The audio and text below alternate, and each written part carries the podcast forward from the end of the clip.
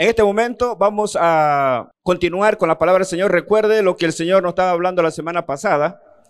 Y el Señor nos decía de que Él es misericordioso. Amén. El decreto que el Señor nos da para este mes de julio es el siguiente, donde el Señor dice de que un nuevo tiempo, una nueva época, una nueva temporada se manifiesta para los hijos del Señor, para el pueblo de Dios. Será un tiempo de bendición de hoy en adelante que incluso dice que los inconversos, los malvados, van a reconocer de que Dios está teniendo misericordia con su pueblo. Dios está teniendo misericordia con sus hijos. Amén. Y este, veamos nosotros que, ¿qué es misericordia? Recuerda, ¿qué es misericordia? Yo le decía, en algo sencillo para no olvidarnos, misericordia es no dar lo que se merece el que se portó mal. No darle lo que se merece el que se portó mal, eso es misericordia, ¿no? No, eh, no castigarlo, al que se portó mal. Eso es misericordia, es perdonarlo, es amarlo y por amor perdonarlo y darle otra oportunidad. ¿Sí? Pero viendo ya un poquito un concepto, definíamos que misericordia era la disposición de seguir amando y seguir perdonando a quienes por su sufrimiento, miseria, por sus defectos, vicios, pecados, rebeliones iniquidades, nos hacen daño es la decisión de seguir amando y seguir perdonando a aquellos que por sus defectos nos están haciendo daño. Amén. Ahora veamos nosotros que Dios es misericordioso con cada uno de nosotros. Dios eh, se apegó a nosotros, Dios decidió seguir amándonos, Dios decidió seguir dándonos oportunidades a pesar de nuestros defectos. ¿Y sabe qué? Si nos miramos nosotros mismos, no necesitamos mirar al lado, pero si nosotros nos miramos nosotros mismos, vamos a reconocer que aún tenemos defectos, aún hay imperfecciones. Amén. Y a pesar de nuestros defectos, a pesar de nuestras imperfecciones, ¿no? Y estoy hablando específicamente de carácter, ¿no? No quiero que esté pensando en su cabello, esté pensando en, en los dedos de su mano. a pesar de eso, el Señor nos sigue teniendo paciencia, el Señor nos sigue amando, el Señor decide aún perdonarnos y el Señor decide aún acompañarnos en este tiempo para que nosotros podamos eh, superar, mejorar nuestra forma de ser. Amén. De esto hablábamos la semana pasada. Y hoy yo quiero que hablemos un poquito de cómo hacemos nosotros para corresponder a esa misericordia de Dios se ha puesto a pensar, Dios es bueno, misericordioso. Ahora, ¿cómo yo le correspondo a esa misericordia? ¿Cómo yo correspondo a ese, a ese amor y a ese perdón continuo que el Señor tiene para conmigo? ¿Qué estoy haciendo o qué debo de hacer para corresponder? ¿Qué será lo que el Señor espera o demanda de mí ahora que Él está siendo tan misericordioso conmigo? ¿Se ha puesto a pensar? A ver, cierre sus ojos un ratito y piense. Y es bueno pensar en esto porque hoy vamos a celebrar eh, la cena memorial del Señor. Y es bueno pensar en esto porque esto es parte del amor, del perdón y de la misericordia del Señor para con nosotros. Sabía que el Señor se rige por principios, ¿no? Y muchas veces los principios y la lógica del Señor como que no va con nosotros. Pero hablando y pensando un poco de cómo debemos corresponder a la misericordia, a ese amor y ese perdón del Señor, tenemos que, ver algunos principios del Señor. Por ejemplo, la palabra del Señor va a hablar de que lo que uno siembra, cosecha. Amén. La palabra del Señor va a decir, quieres honra, tienes que honrar primero. La palabra del Señor va a decir, eh, quieres cosechar amistad, quiere que la gente sea amigable contigo, muéstrate amigo. ¿Sí o no? El Señor se mueve por principios. El Señor dice, ¿quieres sanar tu economía? Sé fiel en tu economía con tus diezmos. Eso dice el Señor. Va a decir el Señor, ¿quieres prosperar? Sé generoso en tus ofrendas. Va a decir el Señor, ¿quieres ser como Cristo? Toma tu cruz cada día. Sé un Cristo, muere todos los días. ¿Quieres el perdón de Dios? Perdona primero a tu prójimo. ¿Quieres que tengan misericordia de ti? Ama y perdona a quienes pecan contra ti. ¿Se da cuenta? Ahora, ¿cómo deberíamos nosotros responder a la misericordia de Dios? Sabiendo que el Señor se mueve por, eh, por principios. Y muchas veces no es como nosotros pensamos. Va a decir el Señor ahí en Mateo 5, 7, cuando da las bienaventuranzas, va a decir, bienaventurados los misericordiosos, porque ellos, ustedes lo saben, ¿no? Porque ellos alcanzarán misericordia, de ellos se tendrá misericordia. Escucha lo que está diciendo. ¿Quieres la misericordia de Dios? ¿Quieres que otros tengan misericordia de ti? ¿Quieres que otros eh, te acepten con tus defectos, te sigan amando con tus defectos, te perdonen y tengan otra oportunidad? Tú empiezas a hacer eso primero. Pensemos cómo estamos actuando nosotros con nuestro prójimo. Cuando se habla de misericordia, se habla de amor y se habla de perdón, como veíamos la semana pasada. Ahora, ¿cómo o cuánto se debe perdonar al que nos está haciendo daño? ¿Cómo o cuánto se debe perdonar al malvado? Porque el amar, el decidir continuar amando y perdonando es un acto de misericordia. Y hablando de misericordia, el Señor, cuando le preguntan de esto, el Señor eh, se va a, a, contar una historia para que las personas puedan entender este, este tema de la misericordia.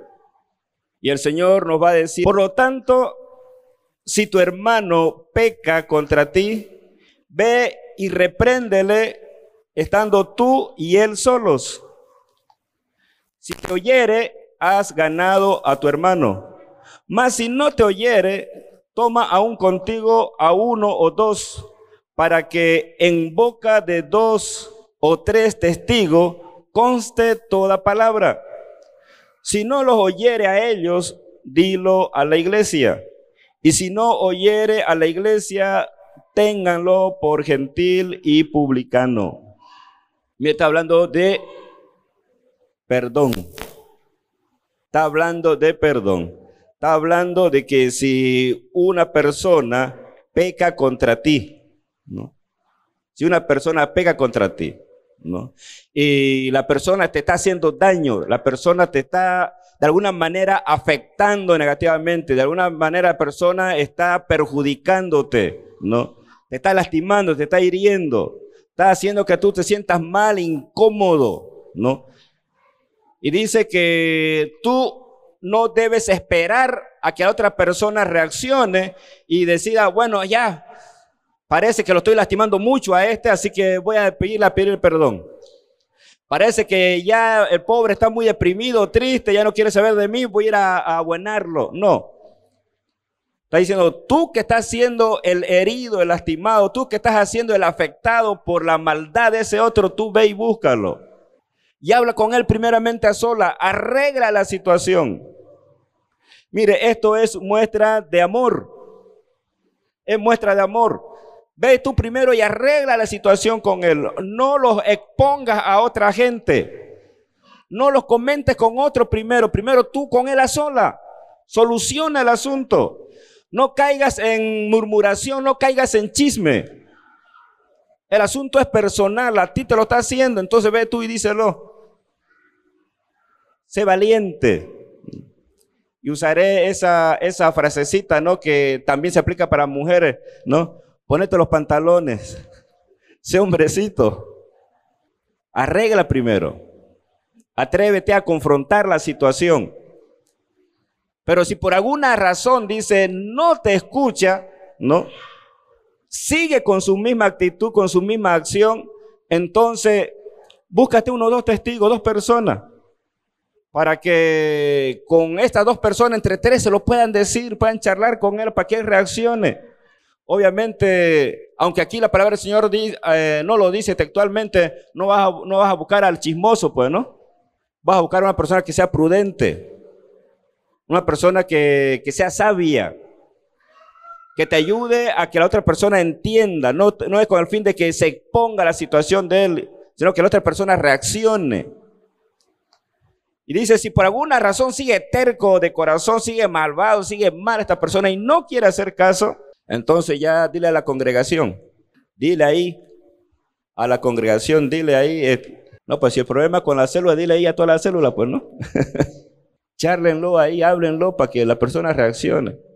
Ya si realmente no quiere, la persona sigue con su maldad, bueno, tres cruces. ténganlo como gentil, ténganlo como, como publicano, como un pecador, como uno que no realmente Dios no está haciendo nada en su vida. Pero miren, el proceso habla de misericordia. Porque escúchenme, que el Señor ama tanto, pero el Señor en su amor también establece la disciplina, la corrección. No es que va a consentir todo. Ahora, cuando Jesús está hablando sobre este tema de, de cómo debe ser nuestro perdón para demostrar nuestra misericordia para las personas, comenta esto. Y después va a contar la historia y va a decir, de cierto os digo que todo lo que ates en la tierra será atado en los cielos, y todo lo que desates en la tierra será desatado en los cielos. Y otra vez os digo que si dos de vosotros se ponen de acuerdo en la tierra acerca de cualquier cosa que pidan, les será hecho por mi Padre que está en los cielos. Porque donde dos o tres están congregados en mi nombre, allí estoy yo en medio de ellos. Escúcheme. Amén, gloria a Dios. Es verdad, es cierto que cuando nosotros oramos por un problema, es verdad, es cierto que cuando nosotros oramos eh, por una influencia espiritual maligna y lo atamos, ¿no? Y lo reprendemos, lo echamos fuera, ¿no? Es verdad que el Señor usará sus ángeles, lo atarán y lo echarán fuera de nuestro territorio y experimentaremos liberación de nuestro territorio, es verdad. Porque lo hemos vivido, lo hemos experimentado. No. Hemos eh, experimentado esto cuando eh, hemos tenido tiempo de oración, tiempo de guerra, tiempo de liberación. Hemos visto esto este, y de repente usted lo ha experimentado tal vez en un retiro, en un encuentro. Pero ¿sabe qué? Esto de atar y desatar está hablando de perdón. Está hablando de perdón. ¿Qué quiere decir esto? De que si usted tiene enemistad con alguien, usted está atado. Es por lo que siempre cuando se ilustra el tema del perdón, es que uno está atado, uno está encadenado, uno está preso. Así que está bien que cuando nosotros estamos pensando, ah, esta persona está con este vicio, necesitamos orar, reprender, ayunar y liberar a esta persona por su vicio para que sea libre del Señor. Está bien que pensemos en eso, pero ¿sabe qué? Primeramente, tenemos que pensar en cómo estamos nosotros con nuestro prójimo. Cómo está nuestro amor, nuestra misericordia, nuestro perdón con los de la casa porque yo con los de la célula, con los de la iglesia puedo estar muy bien, a besos y abrazos. Pero ¿cómo estoy con el de la casa? ¿Cómo estoy con el que duermo? ¿No? ¿Cómo estoy con el Smith? A los que miran películas, ¿no? ¿Cómo estoy con el enemigo en casa? ¿O con el durmiendo con el enemigo? Hay algunos matrimonios que en casa, en cama, no se hablan. Deciden este, a este para que aprenda, no le voy a hablar esta semana. ¿No? ¿Y sabe qué? Aparte de lo que aquí dice el Señor, que lo que uno ata o desata aquí en la tierra, en los cielos, es que está haciendo referencia al perdón, a arreglar un problema de perdón. Está hablando de este tema que el Señor nos dio para este año. Está hablando del tema de la reconciliación, de la paz el uno con el otro. También va a decir lo siguiente, que si dos o tres de ustedes pidieren algo a mi Padre que está en los cielos, Él se los va a dar a ustedes, porque donde dos o tres están congregados en mi nombre, allí yo estoy en medio de ellos. está bien hablando del tema del perdón, también está hablando del tema de reconciliación. Y esto no niega cuando nosotros declaramos los cultos, ¿no? No niega porque es cierto, porque Dios es omnipresente. No niega y es verdad que cuando dos o tres nos reunimos, el Señor está ahí, por eso cantemos, saltemos, glorifiquemos al Señor y pongámosle ganas, porque donde dos o tres está el Señor, pero el Señor está aquí específicamente hablando del perdón. Donde tú, escúcheme, donde tú estás en un problema con una persona y decides arreglar la situación con tu esposo, o con tu hijo o con tu hermano y se ponen los dos a charlar para arreglar, ¿saben qué? Está ahí el Señor, donde dos o tres. ¿Por qué? Porque ese problema de ustedes dos no es de solo de ustedes dos, es del Señor. ¿Saben por qué? Porque el Señor decidió bendecir esa unión, ese matrimonio. Donde dos o tres están congregados en mi nombre. El problema, ¿sabe qué? El problema es que cuando nosotros estamos enojados, estamos eh, molestos y queremos arreglar, no queremos que Dios esté ahí. Queremos ignorar de que Dios está ahí, de que a Dios le importa mi situación. Quiero desconectar, quiero inconscientemente bloqueo la presencia del Señor. Pero el Señor está ahí. Cuando se es el lugar más indicado, más propicio, yo diría el lugar, el momento que el Señor más expectativa tiene o más ama es ese momento donde dos personas están decidiendo hablar, arreglar la situación para entrar en un tiempo de perdón. Así que mi hermano, tenemos que tener presente lo siguiente. Uno, que tu problema de relación interpersonal con otro al Señor le importa. Y dos, que cuando alguien esté hablando contigo para poder solucionar algo, tienes que ser consciente de que aparte de esa persona, está también ahí el Señor. Está ahí el Señor. Porque el Señor es lo que quiere nuestra paz. El Señor quiere que estemos bien porque el Señor a través de su Santo Espíritu ha tocado a esa persona y ha puesto el deseo, la determinación de una vez de solucionar el asunto y entrar en paz. ¿Cuánto y cómo debemos perdonar a aquellos que nos hacen daño?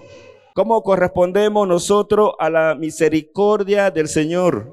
Cuando el Señor estaba hablando de esto, entonces se le acerca Pedro y le empieza a preguntar al Señor y le dice al Señor, ¿cuántas veces perdonaré a mi hermano que peque contra mí? ¿Hasta siete? Jesús le dijo, no te digo hasta siete, sino aún hasta setenta veces siete. ¿Usted cree que Pedro no sabía cuántas veces tenía que perdonar? Sabía. Sabía cuántas veces. ¿Por qué? Porque usted sabe de que los, los judíos, los, eh, ya sean que se, se, eh, eran parte de la línea de los fariseos o de los saduceos, tenían ellos ciertas normas, ciertas leyes, ciertas políticas, ¿no? Tanto así que, que se dice que tenían más de 740 leyes, mandamientos ellos para cumplir. Tenían para todo. Y también tenían su ley del perdón. Y su ley del perdón del fariseo, del judío, del saduceo era de que la persona se merecía el perdón tres veces. Se merecía el perdón tres veces porque eso era su ley para ellos. Esta persona se equivoca, hace mal contigo, se merece el perdón tres veces. Después de tres veces lo puedes perdonar. Tenés que perdonarlo, es una obligación. La cuarta vez ya es voluntario, si quieres lo perdonar, si no, no. Era su ley del judío, su norma. Y Pedro sabía cuántas veces tenía que perdonar. Pero como Pedro es Pedro, ¿no?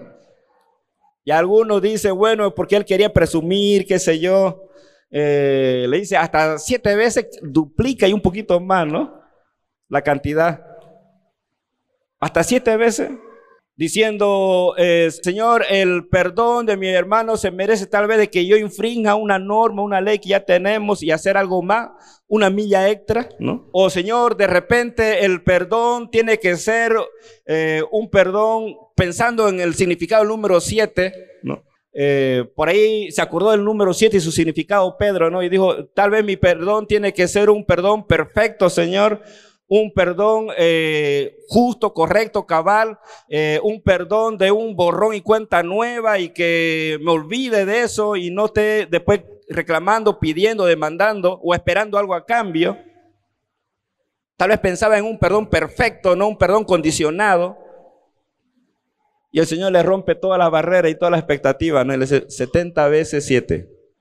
Como diciéndole, nunca podés negar tu perdón. Nunca podés negar tu perdón. Como diciendo, siempre debes de perdonar a la persona. Y para poder entender de que siempre tiene que ser tu amor, ¿no? Eh, total, íntegro, tu amor sin condiciones, un, tu, perdón perfecto, ¿no? Y continuamente, por siempre, ya el Señor empieza a contar la historia. La historia de, de una persona que recibió misericordia y perdón, pero que era malvado de corazón, que no fue capaz de perdonar. Y aquí me voy a meter, y cuando estaba analizando esta historia me acordaba de José. José decía, he multiplicado, dividido, restado y, y, lo he llevado a fracción y múltiplo de tres y en las redes jóvenes y me sale estas cantidades, ¿no? Yo también estuve haciendo multiplicación recta, división, todo para poder tratar de entender eh, la magnitud del perdón de los talentos. Dice eh, la historia que el Señor comenta, dice de la siguiente manera. Jesús dice, que el reino de los cielos es semejante a un rey que quiso hacer cuenta con sus siervos. Y comenzando a hacer cuenta, le fue presentado uno que le debía diez mil talentos. A este, como no pudo pagar, ordenó el Señor venderlo, a él, a su mujer, a sus hijos y a todo bien que él tenía, para que se le pagase la deuda. Entonces aquel siervo postrado le suplicaba diciendo, Señor, ten paciencia conmigo y yo te lo pagaré todo. El Señor de aquel siervo, movido a misericordia, le soltó y le perdonó la deuda. Pero saliendo aquel siervo halló a su consiervo que le debía cien denarios. Y haciendo de él lo ahogaba diciendo, pagame lo que me debes. Entonces su consiervo, postrándose a sus pies, le rogaba diciendo, ten paciencia conmigo y yo te lo pagaré todo. Mas él no quiso, sino que le echó en la cárcel hasta que pagase la deuda. Y viendo su consiervo lo que pasaba, se entristecieron mucho y fueron y refirieron a su señor todo lo que había pasado. Entonces llamándole su señor le dijo, siervo malvado, toda aquella deuda te perdoné porque me rogaste. ¿No debías tú también tener misericordia de tu consiervo que yo tú, así como yo tuve misericordia de ti? Entonces su señor enojado le entregó a los verdugos hasta que pagase todo lo que le debía. Así también mi Padre Celestial hará con vosotros si no perdonan de corazón cada uno a su hermano de sus ofensas.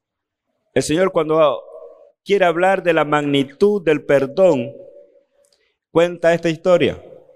Lo primero que el Señor dice de que Él va a hacer cuentas, ¿no? Con sus siervos.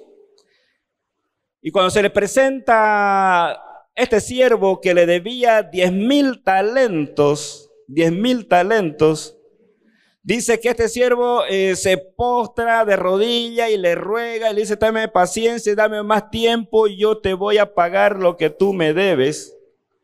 Y dice que él no decide darle más tiempo.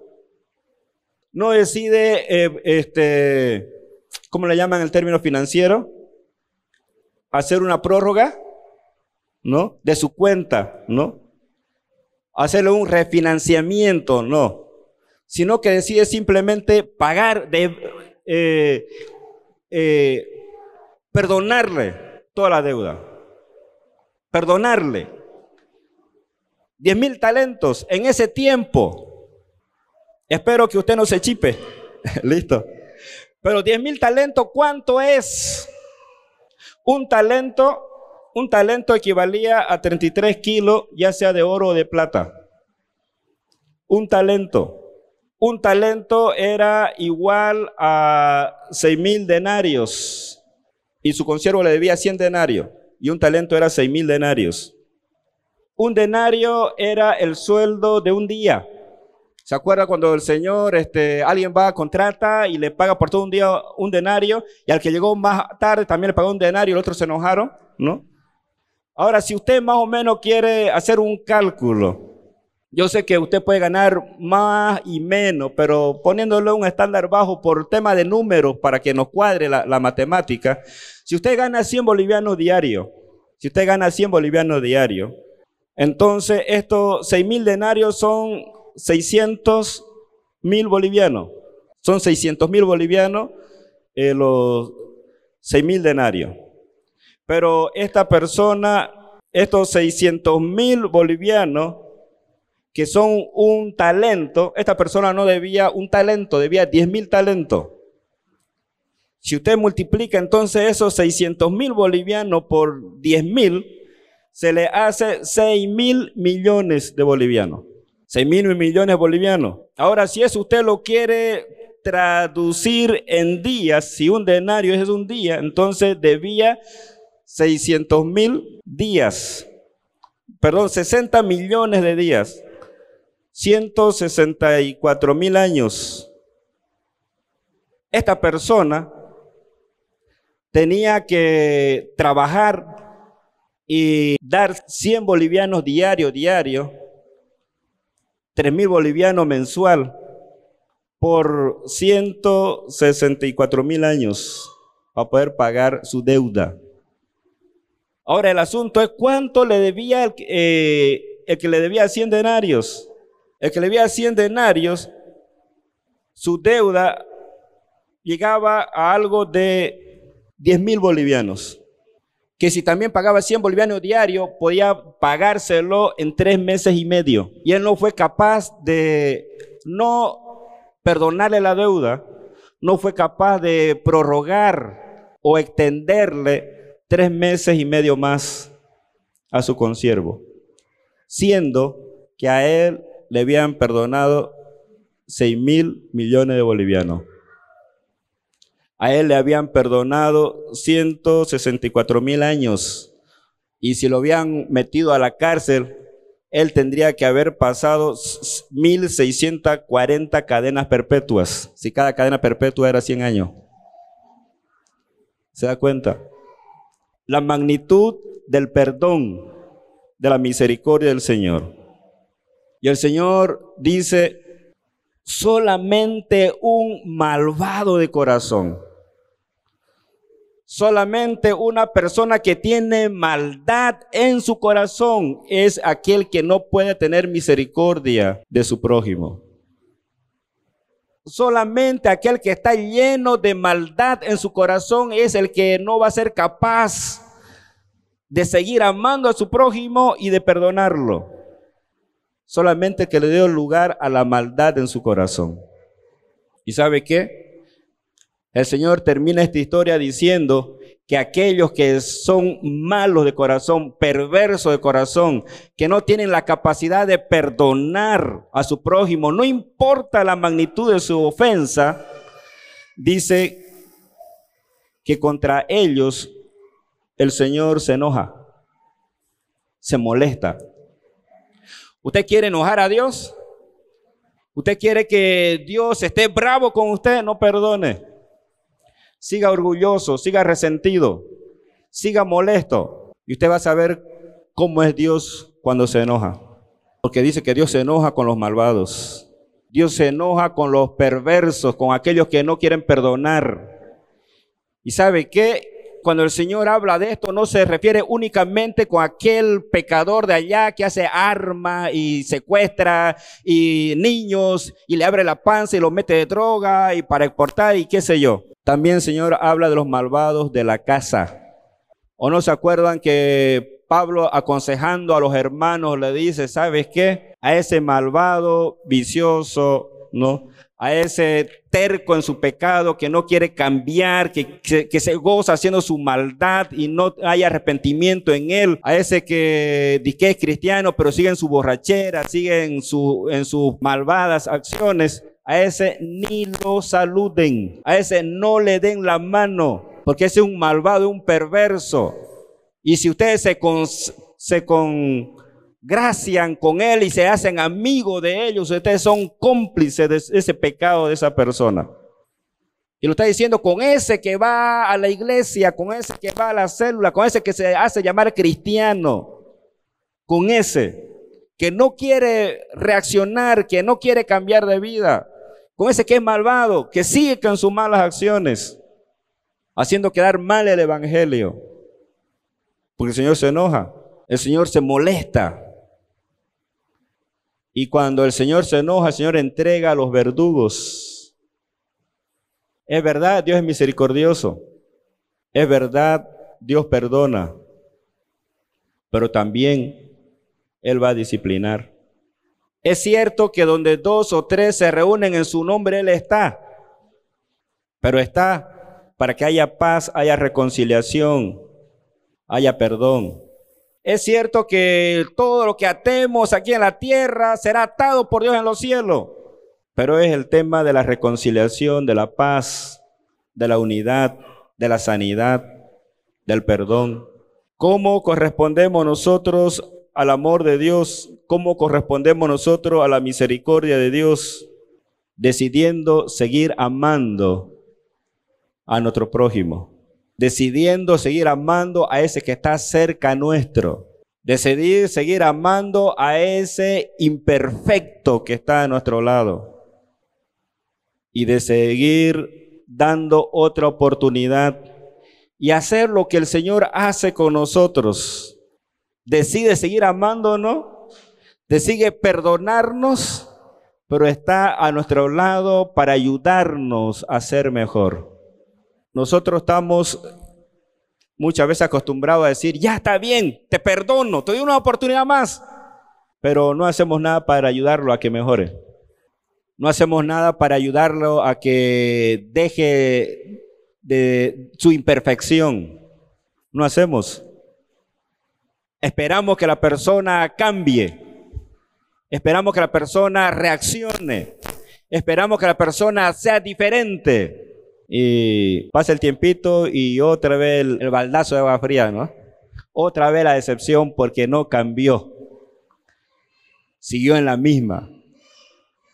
Tenemos que acompañar a la persona para que cambie. Ayudarle a la persona para que cambie. Porque eso hace el Señor con nosotros. Nos acompaña. Amén. Hoy celebraremos la cena del Señor, este acto memorial del Señor. Y para eso se requiere que nosotros estemos en paz, porque en nosotros no hay dolor, rencor, resentimiento, amargura, porque nosotros decidimos seguir amando y perdonando al que está a nuestro lado. El Señor nos dio ese ejemplo, que para celebrar este momento especial debería haber esto. Por eso el Señor, e incluso cuando establece la Pascua como su, como su acto de su cena memorial, sabiendo que estaba al lado de él quien lo traicionaría, sabiendo que estaba al lado de él su enemigo, decidió amarlo, darle oportunidad y celebró la cena. El Señor espera que nosotros estemos bien. Él estaba bien, no había dolor, no había resentimiento, no había amargura, aunque él sabía lo que le venía las horas siguientes. Entendiendo esta magnitud de amor y de misericordia, el apóstol Pablo va a decir lo mismo, que cuando celebremos este momento especial, va a decir el Señor de que nosotros nos evaluemos, nos analicemos cómo estamos, porque debemos de participar, pero tenemos que participar estando bien, sin dolor, sin amargura, sin resentimiento, sino habiendo perdonado a todos, estando en paz, porque vamos a celebrar este, este, este memorial, vamos a celebrar esta ordenanza que representa amor, representa perdón, expresado en la cruz del madero, con el cuerpo de Cristo crucificado y con la sangre de Jesús derramada por amor a nosotros.